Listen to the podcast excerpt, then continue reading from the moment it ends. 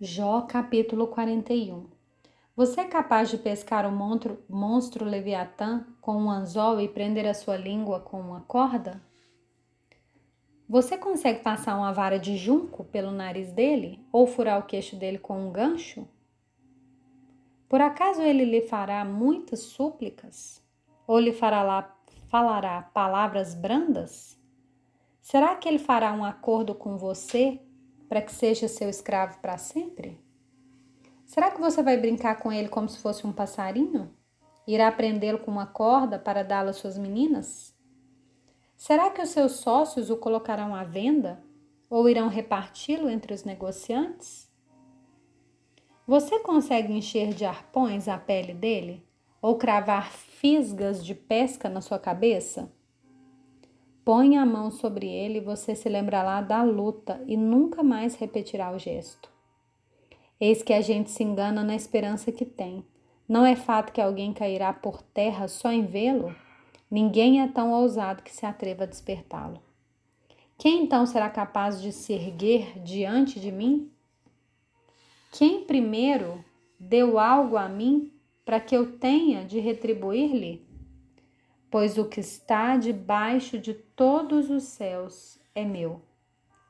Não me calarei a respeito das pernas do Leviatã, nem da sua grande força, nem da graça da sua compostura. Quem poderá tirar a capa do seu dorso?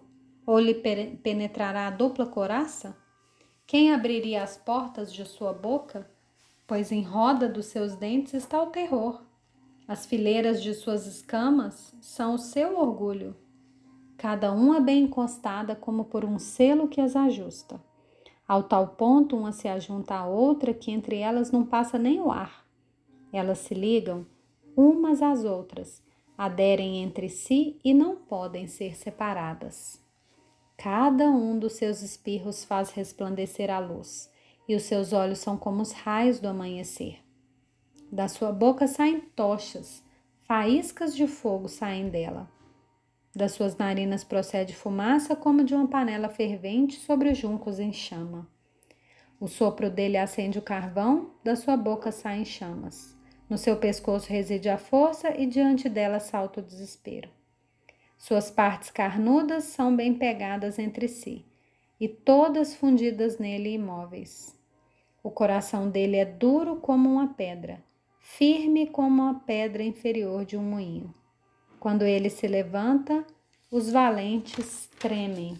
Quando ele rompe, ficam como que fora de si. Se o golpe da espada o alcança, isso não tem efeito algum. E o mesmo vale para a lança, o dardo ou a flecha. Para ele, o ferro é como palha e o cobre como pau podre. As flechas não fazem fugir. Para ele, as pedras das fundas se transformam em palha. Os porretes são para ele como talos de capim quando agitam a lança, ele dá risada. Debaixo do ventre ele tem escamas pontiagudas. Arrasta-se sobre a lama como um instrumento de debulhar. Leva as profundezas a ferver como panela. Torna o mar como caldeira de unguento. Deixa atrás de si um sulco luminoso, como se o abismo tivesse uma cabeleira branca.